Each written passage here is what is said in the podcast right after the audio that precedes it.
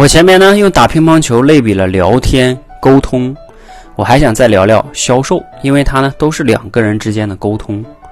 但是呢，销售跟沟通聊天又不太一样。销售呢，往往具有比较明显的目的，需要帮助客户解决问题。它不仅是简单的忽悠说服客户，你要帮助客户解决问题呢，其实你是一个服务者的心态。所以，如果用打乒乓球举例子呢，我在想到的一个角度是，你像一个教练，在帮助一个想学乒乓球的人去学打乒乓球。所以你在这过程中是服务他的，让他觉得在你这里能看到希望，能学会打乒乓球，能解决他的困惑和问题，他才会在你这里边买东西，而不是你在那儿啪啪啪的推销，说服他，让对方反感。这个啊是销售的本质。